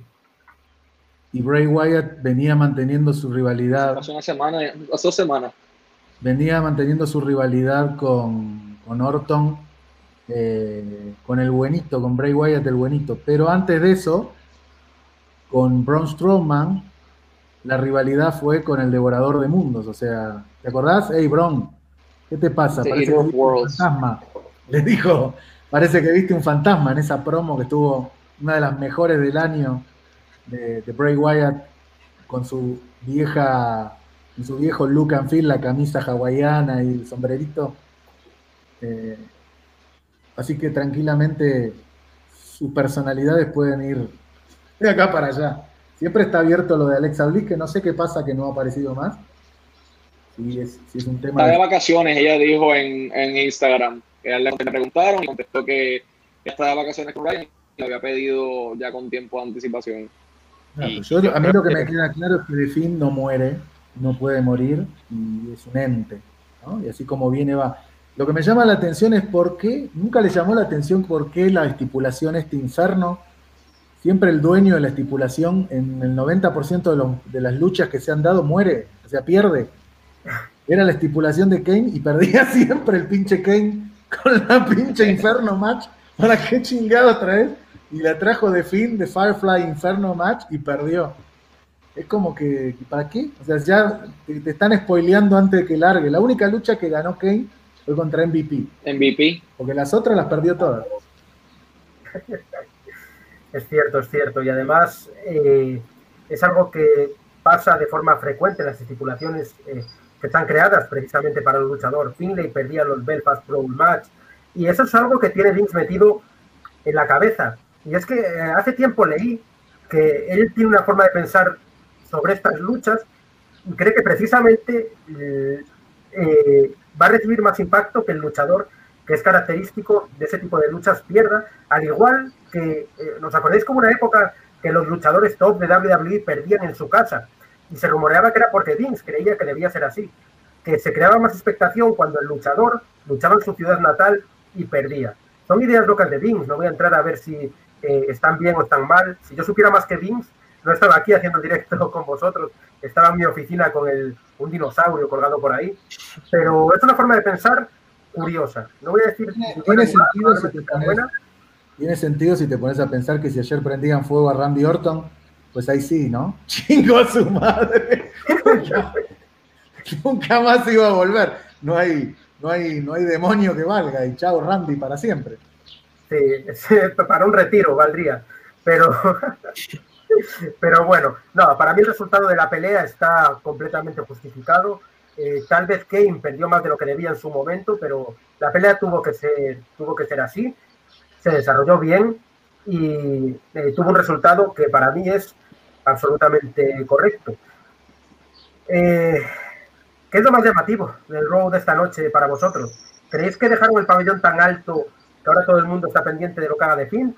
¿O que Drew McIntyre con el campeonato va a vender más? ¿O Charlotte Flair con su regreso va a vender más de lo que va a conseguir de fin en esa rivalidad con Orton? ¿Sabes qué es lo ¿Quién que, es? si me- si te tomo la palabra, perdón, yo lo que yo veo así a futuro es que regresamos a una Charlotte, pero yo la vi muy potente, la vi como muy, muy, ahorita está muy, muy tranquila, pero sabes, a mí me, me interesa mucho ver un, un turn heel de Charlotte ante Asuka, ir por el la corona nuevamente, y no sé por qué estaba en esa mente malévola que yo en cualquier momento le hace algo. Porque se ha, se ha visto que ganan campeonatos en pareja y aún así, eh, bueno, no sé, pero a mí me, me, me entró esa idea. Entonces, un Pues el dato tenés. El dato lo tenés, tenés una los campeones de pareja femeninas, una es face y otra es heel. Hoy, así que es solo cuestión de tiempo.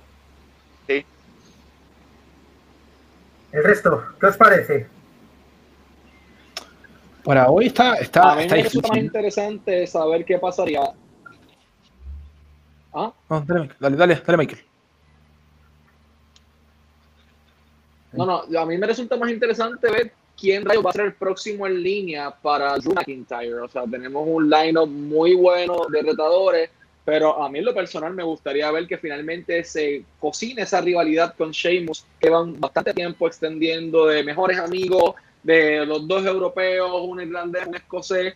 Yo entiendo que esta sería una estrategia excelente para apelar a ese público del Reino Unido y de la República de Irlanda. Pero me, me llama la- mucho la atención ver cómo ellos van a hacer que esta eh, guerra entre naciones estalle entre ellos y si Sheamus podría ser esa persona que finalmente eh, pare a Drew McIntyre, que Randy Orton lo logró en un momento dado, pero McIntyre se lo volvió a llevar arrollado. Ayer vimos lo que ocurrió, que hasta el pobre Miz eh, se llevó lo suyo. Y me gustaría ver eso, ver qué va a pasar en la historia de Drew McIntyre y Sheamus esta noche. Para mí, el tema ahí es, eh, la- con Styles la cosa sigue, ¿eh? no, no termina, no Sí. terminó. Estoy de acuerdo. Eh, si te pones a pensar, Styles estaba en un match muy parejo con McIntyre, se metió de Miss, entonces ya ahí tenés como un tome y daca, ¿no? El Miss le arruinó la oportunidad a Styles y el guardaespaldas de Styles le arruinó la oportunidad al Miss. Entonces yo no gané porque te metiste vos y el otro va a decir yo no canjeé porque tu guardaespaldas se metió. Entonces yo creo que sigue esto. Sí. Y si bien hay muchos rivales, yo quiero ver a, yo quiero ver una lucha entre AJ Styles y McIntyre mano a mano, una lucha clásica. Yo quiero ver un combate en Royal Rumble o quizá en un Raw incluso también me gustaría. Ojalá, yo espero que se dé. Hay una idea que Miguel, yo me, yo, me, yo me tengo que despedir porque tengo una sesión de fotos pautados ahora, así que gracias por el ratito. Nos vemos en la próxima y mis disculpas por eso. Vale, Michael, que salgas muy guapo. Oye, no, no va a pasar. Gracias y un saludo a toda la familia de Lucha Libre Online. Gracias. Bueno, se nos fue, se nos fue eh, el malvado, el abogado del diablo.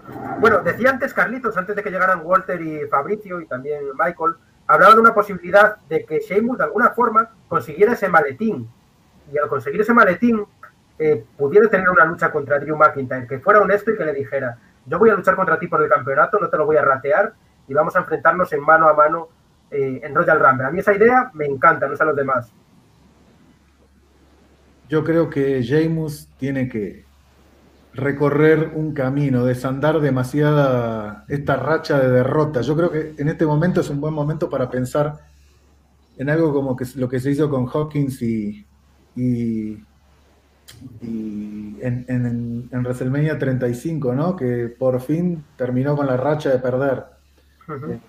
Sheamus viene de perder mucho y, y creo que no está en condiciones hoy de pararse al tú a tú con McIntyre. No, no, no tiene mucho sentido. Si vos te pones a pensar en la historia global del maletín, obviamente todos los años podés hacer que el cuento de la Cenicienta, que el tipo agarra el maletín y el menos pensado llega, lo canjea y es el nuevo campeón. Si vos te pones a ver cómo fue la historia del comienzo de este maletín, el Money in the Bank que vimos, que Corbin y, y Styles estaban disputando ese maletín y de repente el maletín queda en el aire y le cae, le cae literalmente en la mano, Sí. le cayó del cielo a Otis. Y luego toda la historia de Otis, de que se coge, o sea, que anda con la mejor vieja de todo el roster, que tiene el maletín que le cae del cielo, que todo el mundo dicen que es una bomba sexy, que esto que el otro, el gusanito y demás allá, que nos cansamos todos de él y hasta su propio compañero se hartó de él y lo traicionó y gracias a eso perdió el maletín, cerrando el ciclo de Otis con eso, con de ese personaje no popular de Otis y pasando ahora a un personaje más técnico, era obvio que al Miss no iba a canjear el maletín positivamente y ni tampoco se lo iban a sacar. eh, no tenía sentido que se lo saque. Digo, si Sheamus con todo lo que pierde, además pierde el maletín, ya sería. En cambio, el Miss perdiendo el maletín, yo creo que no lo afecta en lo más mínimo. Y es más, como te vuelvo a decir, hoy puede venir y decir, tenía el título ganado y te metió tu pinche guardaespaldas y me, me- me- me complicó la vida. Si no, sería el campeón de WWE hoy, que también es cierto, ¿no? También él se tardó dos horas en subir el- la, la mal- la maldita escalera. Hay un montón de memes de eso, sí. Pero digo, la historia la tenés que analizar de una manera global, no con, con pequeños o una visión parcializada para poder entender un poco más pues hacia dónde se va a ir, ¿no? Este, este tema. Yo creo que las rivalidades por lo general duran tres pay-per-view. Styles con McIntyre están en su primero y yo creo que va para más. Voy a aprovechar para dar las gracias a toda la gente que está siguiendo la emisión en directo y por supuesto si os está gustando dadle like y compartir. Eh, vamos a empezar a leer algunos de los comentarios también en breve eh, y decir eh, pues lo que pensamos, que es lo que lo que hacemos lo que hacemos siempre aquí. Eh, mira, la gente nos pone cosas como que cuando creemos que el Mix canjeará, no la perro se me coló. y es que eh, a día de hoy nadie se cree que Demis haya perdido el maletín. O sea, Demis va a volver a canjearlo, sí o sí, con la tontería de que Morrison fue el que lo canjeó y, y demás. No, ya lo canjeó el maletín de Miss. Sí, pero lo, lo que la gente piensa es que, por como tuvieron esa rivalidad legal con Otis, estuvieron con juicios y todo eso, que el Miss va a tirar de eso otra vez, va a tirar de jueces y van a decir, no, no, No. no, fue Morrison. También la Creo- gente piensa que el, que el que de fin se quemó. Sí, no, sí. Yo lo doy por perdido. Puedes pensar en lo que piensa la gente. Sí, Pasado pisado el maletín, yo creo. Pero es un punto, no sé si lo hablamos eso. ¿qué les- Yo vi muchas quejas ayer de la gente, muchos enfurecidos por o- un nuevo desperdicio del maletín de Bank. Pero yo al menos yo creo que por el contexto, por la situación actual de los campeones y por cómo empezó, que esto empezó mal con Otis y el desarrollo con Otis como Bank, terminó de la forma correcta por el contexto, repito, por el contexto actual. No, a mí no me molestó tanto de que el maletín se haya, vaya- no haya sido canjeado con éxito. ¿Cómo lo ves, Carlitos? Yo es que Demis, Demis ya, ya presagiaba que no iba a canjear con éxito el maletín. Es lo como ha dicho Pablo. Yo creo que ahora mismo tenemos dos campeones que son muy potentes y, y harían poco creíble ¿no? que, que Drew McIntyre perdiese contra Demis. Y haría poco creíble que Demis fuese el campeón de, de Raw. O sea, yo creo que, que tenemos a, a un Demis que, con perdón, ¿eh? para mí se ha convertido en un luchador cómico. O sea, es un luchador cómico, luchador de tag team con Morrison y que no tenemos al Demis que llegó a ser un main event de WrestleMania. Entonces no le podemos dar un título a un Demis que no está a la altura de ser campeón. Sí que podemos vender la idea de que, bueno, de que es un non in the bank, de que lo puede canjear en cualquier momento, de que la sorpresa siempre está allí, pero creo que no es el momento dentro de WWE para hacer ese cambio. Ahora que has construido a un Drew McIntyre potente y como un gran campeón, que ha costado mucho tener un gran campeón en, en WWE, tanto en Raw como en SmackDown, quitárselo así de golpe con The Miz canjeando el maletín hubiese quedado como, hubiese perdido toda credibilidad Drew McIntyre. Ajá, Fabricio, cuéntanos. Miguel, yo la verdad, yo sí esperaba mucho, de, independientemente si canjeara con éxito o no, pero yo sí lo veía teniendo éxito, ¿sabes por qué? Porque dije yo, bueno, si aquí van a hacer algo transición, es como cuando me recuerda Edge canjeando ante John Cena en New York Revolution del 2006, la gana en cámara eliminación, canjea y pierde otra vez el título en Royal Rumble. Algo así me imaginé, eso es lo que yo pensaba. Si el Miz hubiese sido, hubiese tenido éxito canjeando la noche de ayer, yo dije iba a hacer algo transitorio, eh, canjea, bueno, retenía a McIntyre, eso es lo que esperaba, canjeaba al Miz, llegaban al Royal Rumble, perdía otra vez el campeonato. Eso es lo que yo lo tenía en mente para ya quitar la idea del Money in the Bank.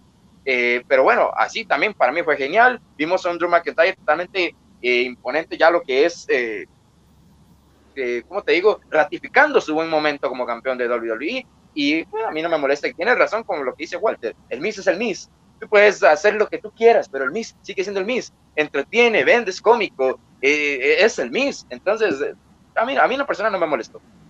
El Miz eh, es un tío con el que tú lo ves y dices, joder, me molaría ir de fiesta con este tío. Te transmite buenas vibraciones, buena onda, como dicen en, en Latinoamérica. Yo cuando lo veo es, hostia, este cabrón, eh, me lo voy a pasar bien con él. Nos vamos a meter en un lío seguro, pero me lo voy a pasar bien con él. Y sabe transmitir eso al público. Y la verdad es que el público, mucha de la gente que ve WWE, muchos son enfermos, que se ponen a, analizar punto por punto todo lo que pasa sin tener ni idea pero la gran parte de los que vemos esto es para divertirnos y de Miz lo consigue. Consigue sacarnos una sonrisa, un rato agradable, un comentario. Para mí, de Miz es un tío súper completo y que ha sabido adaptarse a esa bajada. Porque hay luchadores que han sido campeones mundiales. Hablo en su momento Jack Swagger, que nadie sabe quién es, por mucho que salga en All Elite. Hablo de Dross Hitler, que se ha perdido y se ha hecho mierda en el roster después de ganar el campeonato mundial. Hay gente que cuando llega a ser campeón, todo lo que viene después eh, le viene muy mal eh, se le arruina la carrera al perder. Pero eh, Miss ha conseguido mmm, que no le haga falta un campeonato. Hay luchadores que no necesitan un cinturón y Miss no lo necesita, a mi punto de ver. Solo el micrófono que tiene. Sí, es pura, pura calidad. Bueno, chicos, yo creo que hasta aquí va a llegar el análisis, pero no nos vamos a ir todavía porque tengo algo para vosotros. Hoy tenemos la suerte de contar con invitados especiales aquí. Y como sabéis, todos los años se entrega desde 2012 aquí en nuestra página eh, unos premios, que son los premios Planeta Wrestling, que algunos los entregamos directamente, otros la gente vota, y eh, vamos a elegir algunas de las categorías aquí. Ahora explicaré lo que tenéis que hacer. Primero de todo, darle enhorabuena a las dos personas que ganaron ya los dos primeros premios. Hablamos del premio al mejor luchador español que lo ganó. ¿Quién lo va a ganar? ¿Quién pudo ganar ese premio? sin saberlo, A-Kid. Lo rompió este año. Eh, es verdad que no hubo nada más de lucha libre en España, fue uno de los pocos que pudo competir. Yo creo que de todos los luchadores españoles, los únicos que pudieron competir a, a buen ritmo fueron A-Kid y Black Avalon, porque estaba en Tokio. Aquí en España no hubo prácticamente nada por el tema del COVID y nadie puede discutir que A-Kid eh, es el mejor luchador español del año. Y yo creo que por mucha, libre, mucha lucha libre que hubiera eh, habido en España, Aikid lo hubiera ganado igual. Porque Aikid ha hecho historia, es el campeón de la Heritage, Heritage eh, tiene ese combate pendiente contra Walter y es el español número uno ahora ya de toda la historia. También dimos el premio al mejor luchador de América Latina, un premio que han ganado grandes luchadores de México, de Argentina, y que esta vez se fue para tu país, Paulo, se fue para Chile, y es que eh, por primera vez lo ganó una mujer, ese premio fue para Roma, que lo está petando en Estados Unidos, así que desde aquí le mandamos un abrazo muy fuerte a Roma, próximamente tendremos a Roma en Planeta Wrestling y nos estará hablando de las experiencias en este año difícil que ha tenido, eh, cómo se pospuso para ella y para Ariel Levy ese tour por Estados Unidos, que al final pudo llegar. Así que desde aquí le mandamos un beso muy fuerte y la verdad es que se lo merece porque ha luchado duro por conseguirlo. Un abrazo, amiga. Bueno, eh, vamos a entrar ahora a hablar de la categoría de los premios. Eh, Apúrate a darle el premio a Ikid antes que se lo agarre Walter, ¿eh? Porque... Sí, se lo va a llevar. bueno, decían que eh, vamos a abrir esas categorías que van a ir a votación a partir de hoy mismo. Vosotros cuatro vais a decir cuatro nominados para la categoría y van a ser los fans los que durante una semana entera voten para ver quién es eh, el mejor. Así que la categoría que vamos a, eh, a ver aquí es la de evento del año. ¿Cuál fue el mejor show que habéis visto durante todo este año? Voy a comenzar por Carlos porque tal vez se lo esperaba y así a los demás os da tiempo a pensar. Carlitos, ¿qué evento nominas? Yo, este, año, este año yo creo que vas a ser más objetivo que nunca porque otros años yo sí que hemos pecado de nombrar eventos a los que habíamos ido, porque es verdad que desde la arena, desde el estadio, ves el evento, te pueden dar un evento que por televisión es una mierda, pero que tú lo veas como el mejor del mundo porque lo estás disfrutando en el estadio. Entonces, este año que nos hemos tenido que quedar en casa, quitando que sí pudimos ir a Wrestle Kingdom, eh, ¿cuál es el evento del año para ti? Pues para mí lo voy, a, lo voy a decir muy claro y por el hecho de que creo que ha sido el mejor evento que ha habido con público y es el Royal Rumble 2020.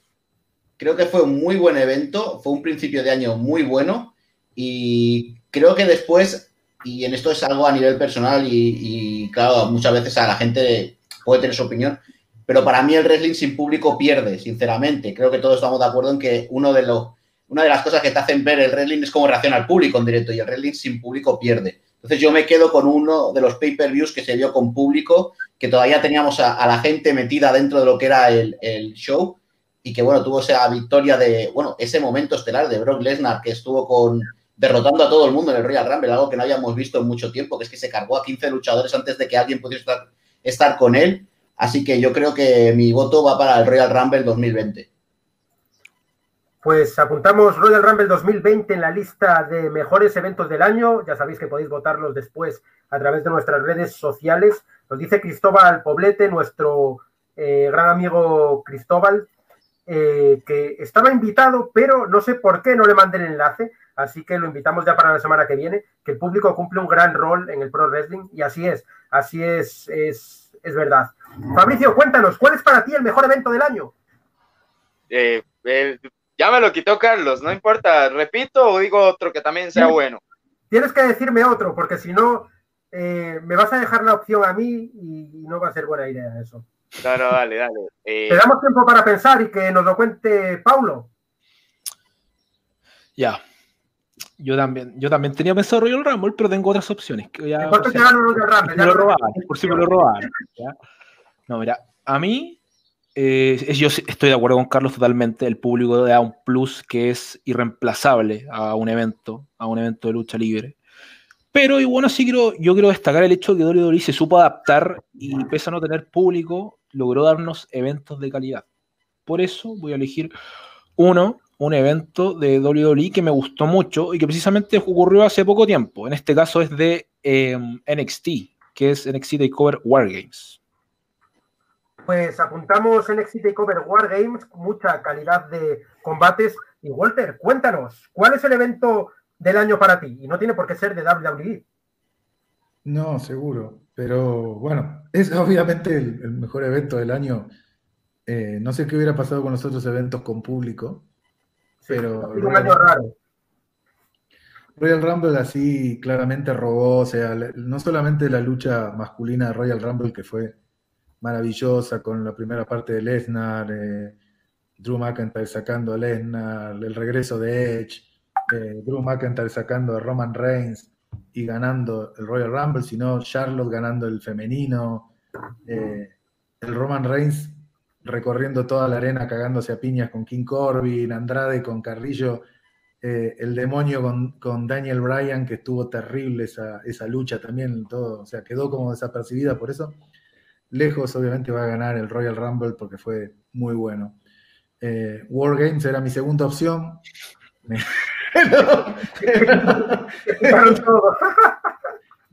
se la llevó Pablo, así que me voy por SummerSlam. No lo viste venir. No, no, no. SummerSlam, ¿por qué? porque fue un muy, muy buen evento. Y el regreso de Roman Reigns es uno de los mejores momentos del año. Sin ninguna duda, sin duda. Bueno, nos queda, eh, ¿quién nos queda? Fabri, que ya volvió por ahí arriba. Cuéntanos, te dio tiempo a pensar ya. Sí, efectivamente, ya que Carlos, Pablo me quitaron las opciones, efectivamente. pero te descifraremos, ahora, no te preocupes. Ahora, pues, eh, qué manera de cerrar este 2020, yo me quedo con TLC porque merece estar en eh, nadie sabe lo que dijo, ¿verdad? No soy el TLC, único que... TLC. TLC, vale, vale, vale. Y, sí, después usaremos el bar o alguien que sepa leer los labios para saber lo que dijo Fabricio, porque tiene un problema de internet eh, peor que el de Michael con la bebida. Tuvimos el, voy a aportar algo, tuvimos Elimination Chamber con público también, no sé si se acuerdan. Sí. Con el Undertaker agarrando del cogote a, a Anderson y, Gallows. Bueno, eh, la verdad es que es uno de los pocos años en los que eh, todos los eventos nominados eh, son de WWE. Siempre se colaba Triple Manía, que este año se ha quedado fuera. Wrestle Kingdom también se colaba dentro de los nominados. Que yo repito, yo estuve en Wrestle Kingdom con Carlos y para mí fue uno de los eventos más mediocres en los que he estado. No me gustó Wrestle Kingdom.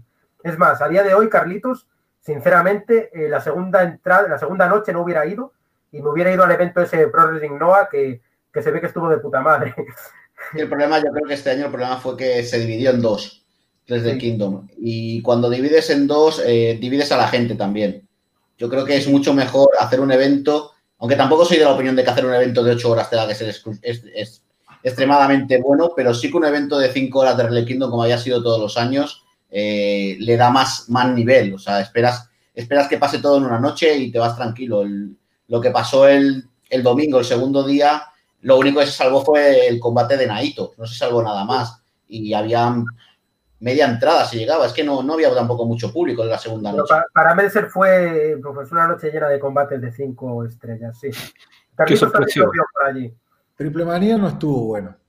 No. Ya desde la cartelera no estuvo bueno si, tuviera, que destacar uno fuera de WWE, me gustaría destacar AEW Full Year, que también creo que fue un muy buen pay-per-view. Yo es que llevo una época que no me trago nada de lo que hace la Elite. No soy capaz, no, os lo juro, no soy capaz de ver un show de Dynamite seguido. En cuanto llega el minuto 10 y he visto 15 personas ya en pantalla, me voy, no quiero seguir viéndolo. Y no soy hater, ¿eh? es que actualmente ofrecen un producto que no me gusta. También hay una cosa curiosa en esta lista que habéis dado, que es el primer año desde 2012 eh, que no está WrestleMania dentro de la lista de mejores eventos. Todo el mundo apreció mucho el esfuerzo que WWE hizo con WrestleMania, pero ahora que lo vemos en perspectiva, tal vez sea uno de los peores de la historia. A mí sí me dicen, ¿qué destacas de WrestleMania? Eh, para mí lo mejor y fue el combate cinematográfico y si me tengo que ir a pues a temas de luchas, pues me voy a ese Randy Orton contra Edge, que estuvo muy bueno, o a esa victoria de Brock Lesnar contra Drew McIntyre, pero me voy a la victoria, porque si hubiera ganado Lesnar nadie se acordaría de ese, de ese combate, solo el resultado. Fue una WrestleMania un poco mediocre, ¿no? El otro día, armando, lo mejor del año, sí. querer uno empieza a revisar material y empieza a ver eh, aquellas luchas de, de, por marzo, abril, mayo, las clasificatorias a WrestleMania y ese, ese performance centro vacío y Andrade, Andrade Garza luchando contra Cedric Alexander y Ricochet para clasificarse a, WrestleMania y, es tan triste, bueno, es una tristeza. Yo se lo, les recomiendo que le, le pegan una mirada en retrospectiva porque el silencio sepulcral que acompaña los movimientos y las luchas, era, no sé cómo pudimos aguantar tanto tiempo viendo eso semana a semana porque estaba, era una, de una- es de una tristeza increíble. Sí, mira, a mí me salen, no sé por qué, eh, mogollón de vídeos recomendados, todos de Nia Jax y todos en la época en la que no había, no había público. Y la verdad es que la ves hablar, la ves aplicar el movimiento y es como te desespera. A mí me da angustia escuchar el, es como hay algo que se llama escuchar el silencio, que es que hay tanto silencio que te incomoda, te molesta. Y me da una sensación continua de, de estar escuchando el silencio cuando me saltan esos vídeos. Y me da, me da angustia, me da mal rollo eso. Pero bueno, hay acuerdo que, de hay que Triple destacar H. que Triple H en el balconcito del Performance Center con el microfonito y dicen, lo que van a ver ahora es algo que no han visto nunca. Sí, gracias. Y no lo queremos volver a ver más. Por favor. yo creo que ya estaba pidiendo El perdón primer, de- programa, el primer programa con Triple H en el balcón diciendo lo que vamos a ver ahora es, acá está. Nada. Aún hicieron, hicieron alguna cosa divertida con Triple H cuando, hostia, eh, yo me acuerdo el, me morí de risa cuando el, el- el chico que había allí en Ringside le quitó el agua para que no la escupiera y todo eso. Tuvieron momentazos, pero esos momentazos eran dos o tres minutos en un show de tres horas. Y la verdad es que las pasaron muy putas. Hay que agradecer a WWE que no pararan y que nos dieran contenido, pero ahora que lo podemos ver con perspectiva, es contenido que es difícil de, de tragar. Cuando mira, cuando lo mejor es Triple H tocándole los huevos a Michael Cole, eh, que que, que no estuvo, que no estuvo muy bien. No, terrible. Nada, terrible. chicos, pues hasta, allí, hasta aquí llega la charla de hoy. Quiero agradeceros muchísimo que estéis una tarde más. Lo hemos petado. No sé cuánta gente ha pasado por aquí hoy. No sé qué eventos quedaron para nominados. Al final no me dijiste cómo terminó la, la cuestión. Sí, tenemos Royal Rumble 2020, que todos pronosticamos que es el que la gente va a votar. Al final depende del fan, pero hay mucha gente a la que le gustó Royal Rumble 2020. NXT Takeover War Games, SummerSlam y TLC. Así quedó la lista. Yo le agregaría, yo le agregaría Takeover 30. ¿eh? Mm.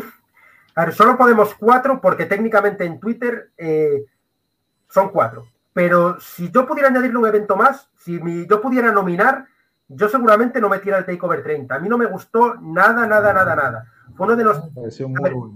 No porque fuera mal Takeover, sino por cómo lo vendieron, el 30, el puto amo de los Takeovers, el mejor Takeover que vas a ver. Y de repente te sacan un Takeover que no estuvo mal, pero ningún Takeover está mal. Es que si te pones así, Halloween Havoc también estuvo muy bueno. Sí, sí, sí, sí. Es que eh, si yo, si hubiera un quinto lugar y yo pudiera dar un voto, el evento que yo votaría es Halloween Havoc. Sin duda. Pues nada, chicos, próximamente tendréis disponible esta encuesta. Un placer haber tenido este panel de invitados tan top. La verdad es que os agradezco a todos, también a Michael, que ya no está, no está entre nosotros. Suena muerto, pero es así. Así que eh, es un placer muy grande. Primero agradecer a Paulo eh, este debut aquí y a toda la gente de Solo para Fanáticos que estuvieron aquí on fire. Como os digo, se han pasado más de 2.500 personas a vernos en un proyecto que estamos retomando desde hace pocas semanas y que para 2021 vamos a hacerlo de forma muy top, con transmisión simultánea, con dos podcasts a la semana y que va a estar chulísimo. Paulo, eh, es tu casa, estás invitado y sabes que la gente de Solo para Fanáticos es bien recibida aquí. Y te esperamos cuando quieras. Sábado, lunes, cuando te apetezca, te vuelves. Por Pero supuesto, no yo a- un placer, la pasé excelente, así que yo voy, voy a tomarte la palabra, Miguel, y voy a aparecerme por acá. Espero pronto de nuevo. Fue un Pero placer. no podés hablar de la división en parejas porque está muerta, eh, acordate. Ya, ese, podríamos hacer un, un podcast es- específicamente para hablar de eso.